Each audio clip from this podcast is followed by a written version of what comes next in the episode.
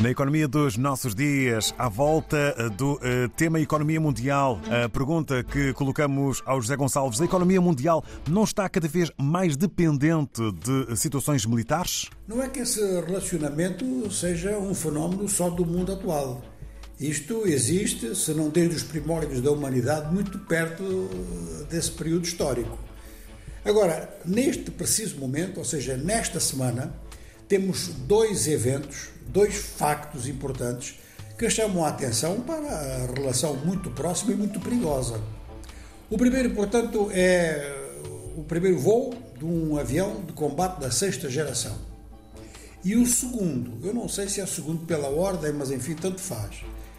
Já neste dia 13 de janeiro, eleições presidenciais em Taiwan e isto causa sempre problemas em relação à China.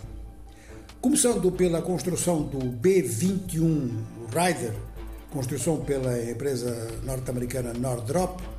Então, esse avião, eh, depois de ter sido já apresentado e muito desenhado há cerca de um ano atrás, agora fez o seu primeiro voo de teste e o teste, segundo informações oficiais, correu bem. É um avião tripulado de forma remota, portanto, não precisa de tripulantes, utiliza muitos recursos de inteligência artificial e pode transportar material atômico. É uma mudança enorme em termos estratégicos, em termos de ferramentas de guerra. Este avião, por unidade, custa 700 milhões de dólares. E, segundo a imprensa especializada, os Estados Unidos têm um plano de construção para 30 anos. Os custos seriam da ordem de 200 mil milhões de dólares. É claro que ao longo de 30 anos até nem é muito para uma economia como a dos Estados Unidos. Mas nos aviões de combate de sexta geração, os Estados Unidos não estão sozinhos na corrida. A Rússia diz que está a trabalhar também no mesmo projeto. E na Europa, três países, a França, a Alemanha e a Espanha, juntaram-se então para conceber um avião que parece que também é da mesma geração, da sexta, e que é designado como o avião de combate do futuro. As empresas que seriam então construtoras eh, seriam a Airbus e a Dassault que é uma empresa francesa, a empresa que construiu o Mirage e o Rafale. Ora, este tipo de avanço, naturalmente, que, de avanço tecnológico, eh, confirma eh, o peso das novas tecnologias e significa também que os grandes países continuam a armar-se e a procurar armar-se cada vez mais num contexto que é muito perigoso.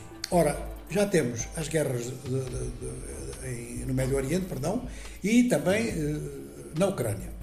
Agora cria-se um cenário que pode ser um cenário que dê lugar, não exatamente no imediato a uma guerra, embora isso não seja descobrido no médio prazo, mas que dê lugar a grandes distúrbios em termos económicos sob pressão militar, precisamente no Estreito da Formosa.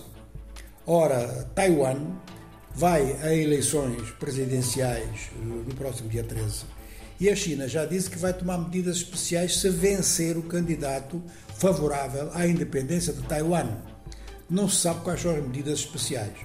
A Bloomberg convocou um painel de analistas que chegaram à conclusão de que se houver efetivamente guerra, não diz quanto tempo ela pode durar, mas os custos seriam de 10 trilhões de dólares. Isto é mais do que aquilo que o mundo inteiro gastou com a epidemia de Covid-19, acrescentando-lhe as duas guerras em curso. Logicamente que ninguém pensa, porque isto seria prejudicial para toda a gente, ninguém pensa que isto possa eclodir assim de um momento para o outro. Mas é um facto que há diversos elementos de pressão possíveis por parte da China. O primeiro deles seria um embargo mesmo parcial, um, sanções, qualquer tipo de pressão que dificultasse a venda por Taiwan de semicondutores à escala mundial. O outro aspecto seria, naturalmente, perturbações à navegação na área. E já vimos que não custa muito fazer isso, já vimos isso no Mar Vermelho. Em terceiro lugar, se as coisas ficassem muito agressivas, isto envolvia os Estados Unidos e, naturalmente, o mercado financeiro mundial ia reagir de forma muito negativa. Então temos aqui um panorama que já esta semana levanta perspectivas que vale a pena acompanhar, que temos que acompanhar mesmo, porque elas parecem muito sombrias.